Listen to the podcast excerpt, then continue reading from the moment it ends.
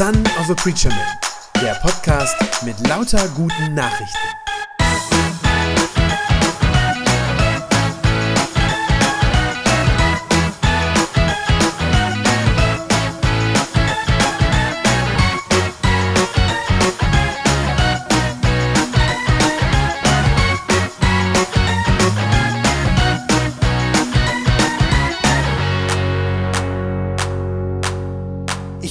Natürlich, dass ihr schon eine Predigt über die Jahreslosung gehört habt. Zumindest die, die im Gottesdienst am Neujahrstag hier waren. Aber ich habe gedacht, da steckt so viel drin und die hat so viel Tiefgang, die ist es wert, dass wir sie am Anfang des Jahres noch einmal durchbuchstabieren. Ihr habt sie nochmal hier vorne. Jahreslosung für 2024 aus dem ersten Korintherbrief, den der Paulus ja geschrieben hat an die Christen in Korinth. 1. Korinther 16, Vers 14. Alles, was ihr tut, geschehe in Liebe, sagt er. Äh, ihr wisst, was ich sonst immer sage. Ich sage immer gerne, Kontext ist König. Ja, Kontext ist König, das heißt, ich finde es immer gut, wenn man nur so einen Einzelvers hat, finde ich es immer wichtig und wertvoll, eben in den Zusammenhang reinzugucken. Zu gucken, wo steht der denn eigentlich? Was steht denn davor? Was steht denn dahinter? Im Zusammenhang von welcher Geschichte kommt der vor? Ja, vielleicht wenn es eine Jesusgeschichte ist, was hat der gerade gemacht oder so. Das Problem ist, ähm, hier gibt es keinen Kontext. Ist tatsächlich so. Könnt ihr gerne zu Hause nachprüfen, äh, wenn ihr das aufschlagt. Das ist das allerletzte Kapitel vom Korintherbrief, also ein Briefschluss. Und das steht da einfach so. Ja, der Satz vorher hat damit nichts zu tun, der Satz nachher hat damit nichts zu tun. Es ist wirklich einfach diese eine Aufforderung, die der Paulus da schreibt, einfach am Ende des Briefes, schlichtweg so, alles was ihr tut, das geschehe in Liebe. Wenn es überhaupt eine Art von Kontext für diesen Satz gibt, dann müsste man ehrlicherweise sagen, es ist wenn dann der ganze Brief. Ja, da geht es nämlich viel darum, wie die Christen in Korinth miteinander umgegangen sind und ob sie sich vernünftig gegenseitig behandelt haben und ob das liebevoll war. Darum geht es tatsächlich den ganzen Brief über. Insofern könnte man sagen, der ganze Brief ist der Kontext für diesen Vers, aber am Ende steht er wirklich alleine da. Und für uns heißt das, wenn der da so, so singulär, so ganz alleine dasteht, dieser Satz, das bedeutet doch, das ist eine sehr allgemeine Aussage, oder? Die gilt einfach immer. Ja, das ist nicht, die ist nicht irgendwie eingeschränkt. Da kommt es nicht drauf an, dass ich sage, ah, unter den und den Bedingungen, sondern das ist eine allgemeine Aussage, die einfach immer gilt. Deswegen fängt sie auch an mit dem Wörtchen alles. Alles, was ihr tut, geschehe in Liebe. Und das klingt schön. Das klingt sehr gut, oder? Ich glaube eigentlich, wenn man mal so eine Sekunde darüber nachdenkt, dann ist das das, wonach wir uns sehen, dass wir sagen, ja, das, das wäre richtig klasse, ja, wenn so unser menschlicher Umgang miteinander wäre, wenn überall alles in Liebe geschehen würde. Auf den ersten Blick sagt man also, super Sache. So sollte es sein, oder? Das wäre toll. Das wäre richtig toll. Und auf den zweiten Blick merkt man, oh, das ist aber ja eine Aufforderung. Also so wie das da formuliert ist, das ist ja nicht eine, das beschreibt ja keinen Ist-Zustand, sondern es ist eine Aufforderung an uns. Ja? Alles, was ihr tut, das sollt ihr bitte schön in Liebe machen. Und dann merkt man auf einmal, oh, okay, da geht's ja ganz schön ans Eingemachte, das ist ja ganz schön krass. Ich bin da ja gefordert. Ja, einerseits, wir hätten das gerne, wir hätten gerne, dass andere Menschen uns so behandeln, aber wenn wir dann mal uns selber den Spiegel vorhalten und auf uns gucken, hm, da kann man sich ja schon ganz schnell fragen, Erfülle ich das? Lebe ich eigentlich so? Ja, spiegelt mein Leben das wieder?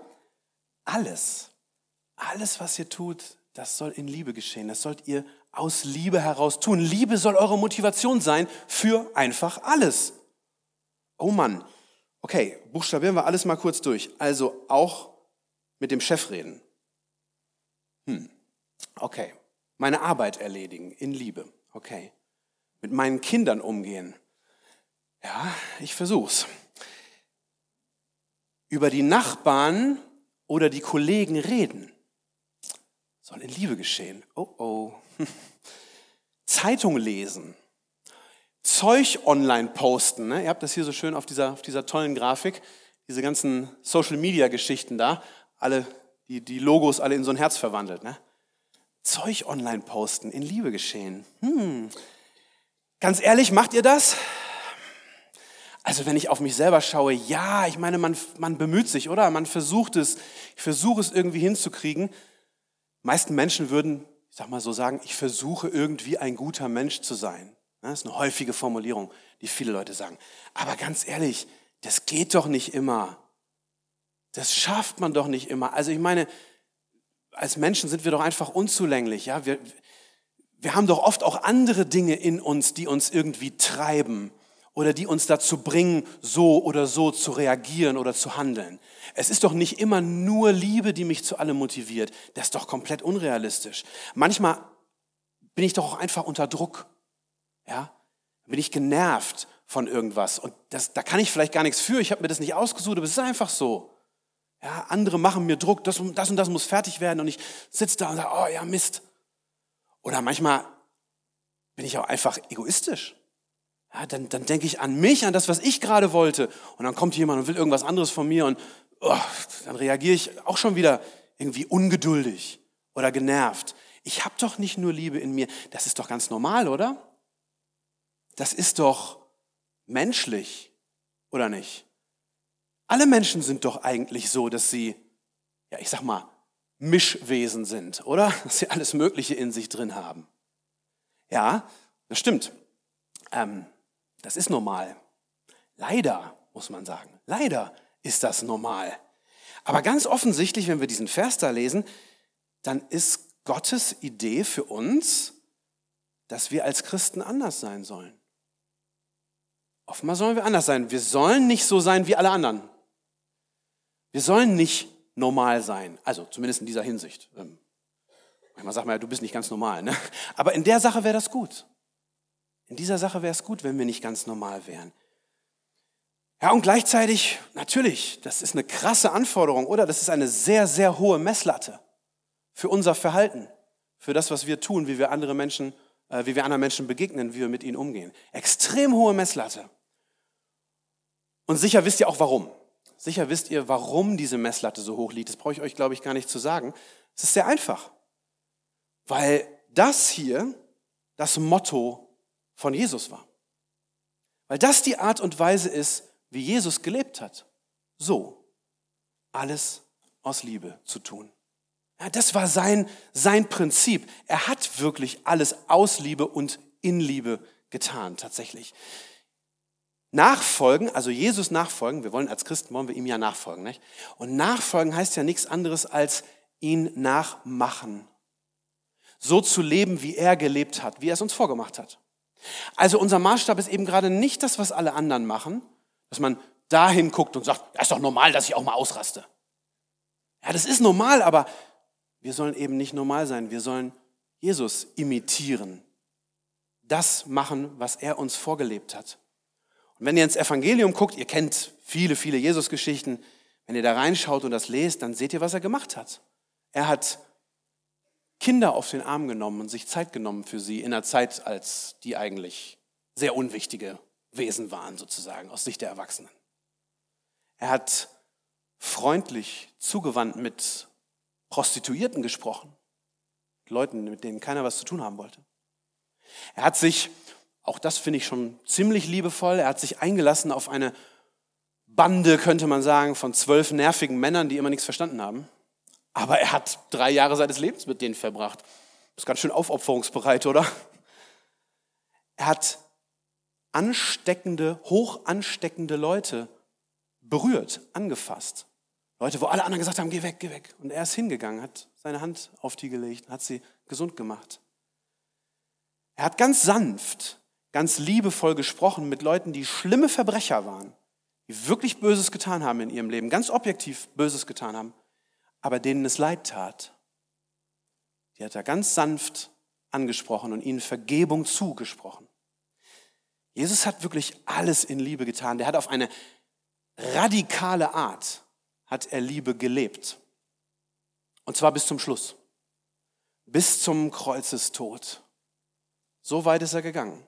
Bis zum Kreuzestod, da wo er stirbt für dich und für mich. Er hat kurz, ähm, kurz vor seinem Tod einen faszinierenden Satz gesagt, der das nochmal deutlich macht. Der heißt, die größte Liebe beweist der, der sein Leben gibt für seine Freunde. Ja, hat Jesus seinen Jüngern selber gesagt am Abend, bevor er äh, gefangen genommen wurde. Die größte Liebe beweist der, der sein Leben gibt für die Freunde. Das ist richtige Liebe. Eine Liebe, die sich aufopfert für den anderen. Das ist richtige Liebe. Jetzt habe ich gesagt, wir sollen das nachmachen. Zum Glück müssen wir nicht immer sofort sterben ja, für jemand anderen. Das wäre wär auch schwierig. Also zum Glück müssen wir das nicht immer sofort tun. Aber trotzdem ist das unser Vorbild, diese aufopferungsbereite Liebe, die sich hingibt für jemand anderen. Zum Beispiel, ihr Lieben, wenn wir mal unseren Stolz opfern.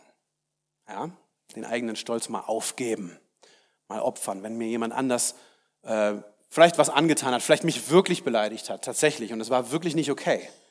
Aber ich lasse meinen Stolz los und vergebe ihm. Das ist schon ein Opfer aus Liebe heraus. Deswegen fordert Jesus zum Beispiel ähm, seine Nachfolger ja auch auf, ich glaube, den Vers haben wir, glaube ich, auch vorne, äh, dass er sagt, liebt eure Feinde und betet für die, die euch verfolgen. Das ist Matthäus 5, Vers 44. Guck mal, ob du das da hast. Genau. Hat Jesus mal gesagt, liebt eure Feinde, betet für die, die euch verfolgen. Das ist, ja, aufopferungsvolle Liebe, opferbereit, selbst für den Menschen, den ich eigentlich gar nicht leiden kann und der mich auch nicht leiden kann. Das ist nicht, nicht romantisch, oder? Das ist keine romantische ähm, Vorstellung von Liebe. Das ist nichts mit Schmetterlingen im Bauch oder so, wenn wir hier von Liebe reden heute Morgen. So zu lieben, das ist eine Entscheidung, die ich treffen muss. So zu lieben ist, ehrlich gesagt, harte Arbeit. Da muss ich mir Mühe für geben. Aber das ist eben genau das Vorbild, das Jesus uns gegeben hat und von dem er sagt, macht es doch genauso. Macht es so wie ich. Also Jesus ist unser Maßstab. Seine Liebe ist unsere Messlatte dafür, wie wir uns anderen gegenüber verhalten. Weil er einfach wirklich alles in Liebe getan hat. So, wer sich jetzt ein bisschen in der Bibel auskennt und noch ein bisschen weiter vielleicht gelesen hat, als nur die Geschichten, die ich eben so angerissen habe, der sagt jetzt vielleicht, Moment mal, ganz langsam, lieber Herr Pastor, äh, Jesus immer nur Liebe, stimmt das denn eigentlich, was du uns da gerade erzählt hast? Konnte der nicht auch manchmal ganz anders, dieser Jesus? Hat der nicht mal irgendwann, wenn ich mich richtig erinnere, Leute mit einer Peitsche aus dem Tempel rausgetrieben? War das nicht mal so? Doch, war so. Stimmt. Hat er nicht mal die Pharisäer ganz schön beleidigt und ihnen einen vor den Latz geknallt, als er zum Beispiel gesagt hat, haben wir glaube ich auch da vorne, äh, Matthäus 23, ihr Nattern und Giftschlangenbrut, sagt er zu denen, wie wollt ihr dem Strafgericht der Hölle entkommen? Hm, okay. Oder hat er nicht mal auch den Sadduzäern ziemlich einen mitgegeben, als er denen gesagt hat, ähm, dass sie gar keine Ahnung von irgendwas haben. Da sagt er, ihr irrt euch, weil ihr weder die Schrift noch die Kraft Gottes kennt. Ihr habt ja keine Ahnung, sagt er zu denen. Ihr wisst nichts.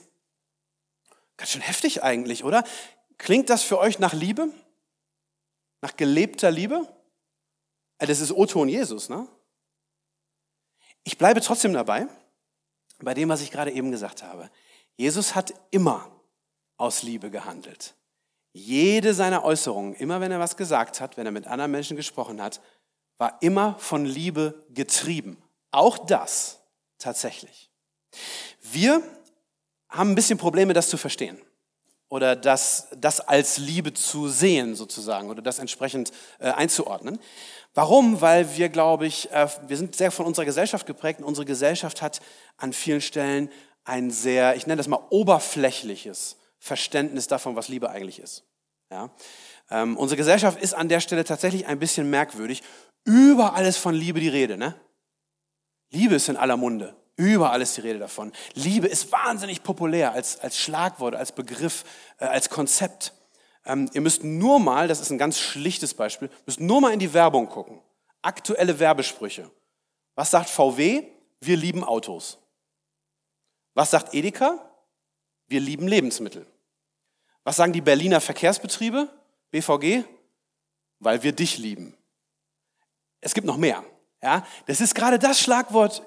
Überall wird das gerade benutzt. Äh, drunter geht's irgendwie nicht mehr, habe ich das Gefühl. Also drunter, dass wir alles lieben und alles ganz fantastisch ist und so, darunter geht's nicht. Ähm, das ist total nichtssagend, ne? Diese, diese Sprüche, total nichtssagend, aber Hauptsache Emotionen. Hauptsache irgendwie Emotion kommt drüber. Emotionalisierung ist alles. Ähm, dazu kommt in unserer Gesellschaft, dass, dass damit auch oft der Gedanke verknüpft wird, alles, was ich irgendwie Liebe nenne, egal was es ist, ich packe das Etikett Liebe drauf und dann ist es irgendwie gut. Ja, ist ganz viel so. Ähm, Liebe, wenn jemand sagt, hey, das ist doch Liebe, dann äh, kann man nichts mehr dagegen sagen. So, dann ist es automatisch gut. Dann kann man auch nicht fragen, äh, wirklich? Äh, seid ihr sicher?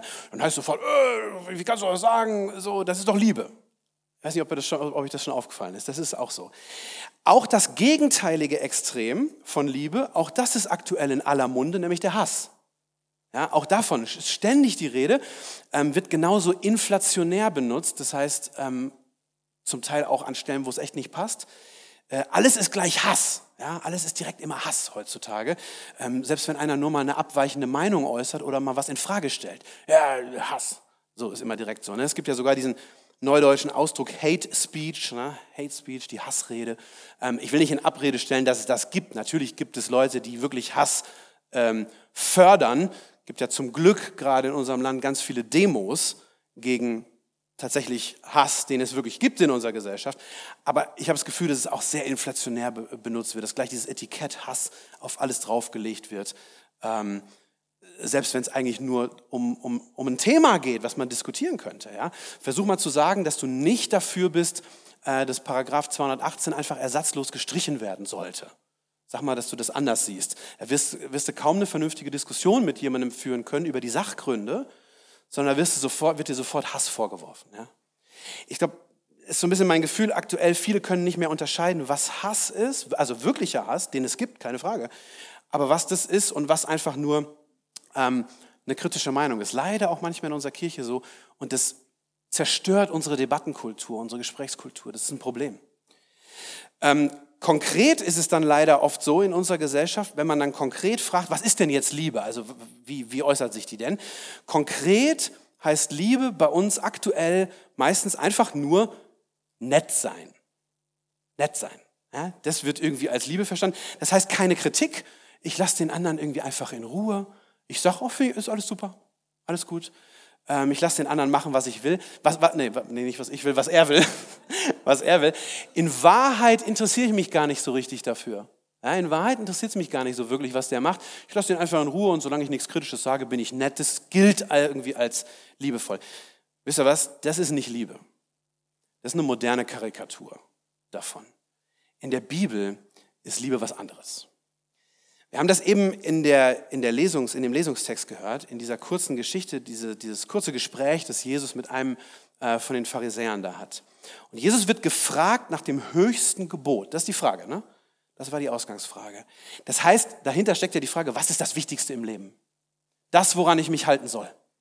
Das eine, was ist das Wichtigste im Leben? Und das habe ich euch nochmal mitgebracht, kurzer Ausschnitt aus ähm, Markus 12, sehen wir auch nochmal hier vorne. Das Wichtigste, erwiderte Jesus, ist, und das ist jetzt ein Zitat, höre Israel, der Herr unser Gott ist der alleinige Herr. Und du sollst den Herrn, deinen Gott, von ganzem Herzen lieben, mit ganzer Seele und mit allen Möglichkeiten, die du hast. An zweiter Stelle steht, liebe deinen Nächsten wie dich selbst. Kein anderes Gebot, sagt er dann noch, ist wichtiger als diese beiden. Als Jesus gefragt wird, was ist das Wichtigste im Leben, das eine, woran ich mich halten soll, antwortet er mit einem Zitat aus dem Alten Testament. Ja, das ist ein direktes Zitat. Das findet ihr schon im Alten Testament, in den Mosebüchern. Und das ist bis heute das grundlegende Glaubensbekenntnis im Judentum. Ähm, vielleicht kennt ihr das, dass die Juden ähm, oft so eine kleine Rolle an ihren Eingangstüren haben, die Mesusa, ja, vielleicht die Kinder, die in der Schule das Judentum mal durchgenommen haben, die kennen das. Und die Juden, wenn sie, wenn sie ihr Haus betreten, berühren das immer so als Zeichen der, der Ehrerbietung. Und in diesen, in diesen Rollen, die sie an ihre Haustür hängen, ist der Vers. Und jedes jüdische Kind, bis heute, das war zu Jesu Zeiten so und das ist heute so, jedes jüdische Kind kann das da auf Hebräisch auswendig. Shema Israel, Adonai Eloheinu, Adonai Echad, höre Israel, der Herr ist einer und du sollst den Herrn, deinen Gott lieben. Ja? Also das, sagt Jesus, ist das Wichtigste im Leben, Gott zu lieben. Er kommt zuerst. Es gibt nichts Wichtigeres, sagt er. Was heißt das konkret? Heißt das, ich soll ein warmes Gefühl haben im Bauch, wenn ich an Gott denke? Ist das damit gemeint? Nein. Ob ein Mensch Gott liebt, kann man ganz konkret daran ablesen, wie er sein Leben führt. Ja, das ist sehr deutlich in der Bibel, an mehreren Stellen. ob ein Mensch Gott liebt, kann man daran sehen, ob er sich zumindest darum bemüht, Gottes Gebote einzuhalten. Das ist das Kriterium. Ich habe euch zwei Bibelverse mitgebracht, die das belegen. Im Alten Testament hat Gott schon gesagt, das ist 2. Mose 20, Vers 6, da hat Gott gesagt, wer mich liebt und meine Gebote hält, dem schenke ich meine Gunst auf tausende Generationen hin. Ihr seht, diese beiden Dinge gehören zusammen. Wer mich liebt und meine Gebote hält, das ist dasselbe, sagt Gott. Wer mich liebt und meine Gebote hält, das ist eins. Und Jesus hat mal was ganz äh, Ähnliches oder eigentlich im Prinzip dasselbe gesagt. Johannes 14 ist das, Vers 23. Wer mich liebt, gab Jesus ihm zur Antwort, der wird sich nach meinen Worten richten. Wer mich liebt, wird sich nach meinen Worten richten. Das ist Gottes Kriterium für Liebe. Das ist sein Kriterium für Liebe. Und auch das ist nicht irgendwie kuschelig, ist keine romantische Liebesvorstellung, sondern auch da steckt drin, dass ich, ja, da muss ich mich drum bemühen. Das ist was, wo ich hinterher sein muss, ja, wo ich sagen muss, das möchte ich, das will ich versuchen in meinem Leben. Wir wissen alle, dass wir es nicht 100% schaffen. Aber ich will das, ja. Liebe heißt, Gott zu lieben heißt, ihm den höchsten Platz in meinem Leben einzuräumen, ihm den höchsten Stellenwert zu geben, alles für ihn zu tun. Das ist gemeint. Ich soll Gott den höchsten Platz in meinem Leben einräumen. wisst ihr warum? Weil ich bei ihm schon den höchsten Platz in seinem Herzen habe. Deshalb soll ich das umgekehrt auch tun. Ich soll ihm den höchsten Platz in meinem Herzen geben, denn ich habe bereits den höchsten Platz bei ihm in seinem Herzen. Ich soll ihm gehorchen und alles für ihn tun. Wisst ihr warum? Weil er schon alles für mich getan hat. Er hat damit angefangen, mit dieser Art von Liebe. Und ich soll das nur erwidern.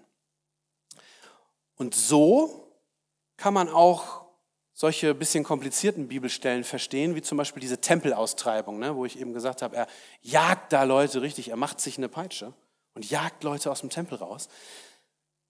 So kann man das richtig verstehen, wenn man diesen Hintergrund kennt. Ich habe eben gesagt, auch das tut er aus Liebe, ja. Warum? Gottes Haus, der Tempel, dieser Ort, wo man Gott begegnen kann, der ist für Jesus so heilig, so wertvoll. Warum? Weil ihm dieser Gott so unendlich wichtig ist, weil der für ihn an allererster Stelle steht. Und wenn es dann Menschen gibt, die darauf spucken, ja, die das entweihen, weil sie den Tempel nur benutzen, weil sie da Kohle machen wollen, ihre Geschäfte, das war ja der Punkt an der Stelle, dann wirft er sie raus. Warum? Aus Liebe zu Gott. Weil Gott für ihn an allererster Stelle kommt. Eine Sache ist ganz wichtig, wenn ich das so, so deutlich und so drastisch sage. Ich glaube, dass das stimmt, dass das die Motivation bei Jesus ist. Eines ist aber wichtig, Liebe zu Gott, ja, wenn ich jetzt sage Liebe zu Gott, ist natürlich keine Ausrede, um jetzt Menschen schlecht zu behandeln. Also bitte nicht falsch verstehen. Nicht jetzt sagen, der Pastor hat Sonntag gesagt, wenn ich nur Gott liebe, kann ich die Menschen, kann ich machen, was ich will. Nein. Liebe zu Gott ist keine Ausrede, um Menschen schlecht zu behandeln. Wisst ihr was? Das ist das Prinzip von Hamas und Taliban und so. Die machen genau das. Die behaupten angeblich Gott zu lieben und behandeln Menschen wie Dreck. Deswegen. Ja, das ist nicht unser Prinzip. Das ist nicht das, was gemeint ist. Aber wichtig ist eben erstmal die Prioritäten klar zu kriegen. Wenn es hart auf hart kommt, ja, wenn wirklich das eine gegen das andere steht, dann soll die Liebe zu Gott für mich das Erste sein. Die Liebe zu Gott und zu seinem Wort, zu dem, was er mir gesagt hat. Das soll für mich das Erste sein. Wenn das irgendwie in Konflikt kommt, ja, mit dem, was andere Menschen sagen, dann ist klar, wo meine Prioritäten sind. Dar darum geht es. Ja. Und aus meiner Liebe zu Gott, wenn ich das so sortiert habe, wenn das meine erste Priorität ist, dann, und das ist ein ganz wichtiger Gedanke, dann wird aus meiner Liebe zu Gott heraus auch eine Liebe zu den Menschen entspringen, daraus erwachsen. Seht ihr, wenn ich jemanden liebe, das könnt ihr auch ganz menschlich erstmal sehen, ja, wenn man jemanden liebt, dann ist mir doch wichtig, was dem wichtig ist. Oder? Wenn ich jemanden liebe, wenn der für mich eine große Bedeutung hat, dann ist mir das wichtig, was ihm wichtig ist. Und deshalb kann jemand, der sagt, ich setze Gott an erste Stelle, ich setze Jesus Christus an erste Stelle, der kann nicht Menschen hassen. Das geht nicht. Das ist unmöglich, denn Gott liebt uns, seine Menschen. Ja? Das haben wir eben in dem Lied gesungen.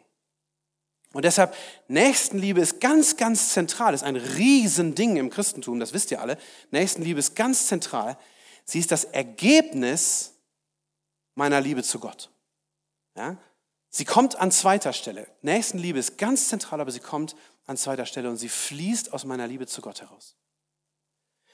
Vielleicht denkst du jetzt, oh, das geht doch alles gar nicht, das geht doch alles gar nicht, das ist viel zu, also der Maßstab ist viel zu groß.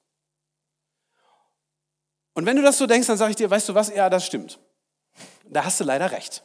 Das geht nicht. So sind wir Menschen tatsächlich nicht. Dieser Vers, alles soll in Liebe geschehen, Überforderung für uns. Unsere Fähigkeit zu lieben, die ist nun einmal begrenzt. Die ist begrenzt. Unsere Liebe ist schnell am Ende. Die ist schnell aufgebraucht. Ja? Unbegrenzte Liebe ist nicht menschlich, sondern unbegrenzte Liebe ist was Göttliches. Das ist eine Eigenschaft Gottes, dass seine Liebe nicht endet. Bei uns ist das anders. Und deswegen habe ich heute Morgen eine gute und eine schlechte Nachricht und das ist dieselbe. Nämlich so lieben zu lernen, wie Jesus es getan hat, dauert ein ganzes Leben. Es dauert ein ganzes Menschenleben lang. Und wenn ich das überhaupt irgendwie hinkriege, wenn ich überhaupt dahin komme, auf diesen Weg mich mache, dann kann ich das nicht aus mir heraus. Ich schaffe das nicht aus der Kraft meines Herzens. Sondern wenn überhaupt, dann gelingt es nur mit Gottes übernatürlicher Kraft in mir. Mit anderen Worten, durch den Heiligen Geist, der in mein Herz einzieht. Ja, das ist der letzte Bibelvers, den ich euch mitgebracht habe, aus dem ersten Johannesbrief, äh, Kapitel 4, Verse 10 bis 11. Da steht das deutlich drin. Da steht, die Liebe hat ihren Grund nicht darin, dass wir Gott geliebt haben, sondern dass er uns geliebt und seinen Sohn als Sühnopfer für unsere Sünden gesandt hat. Ihr Lieben, wenn Gott uns so geliebt hat, dann müssen wir auch einander lieben.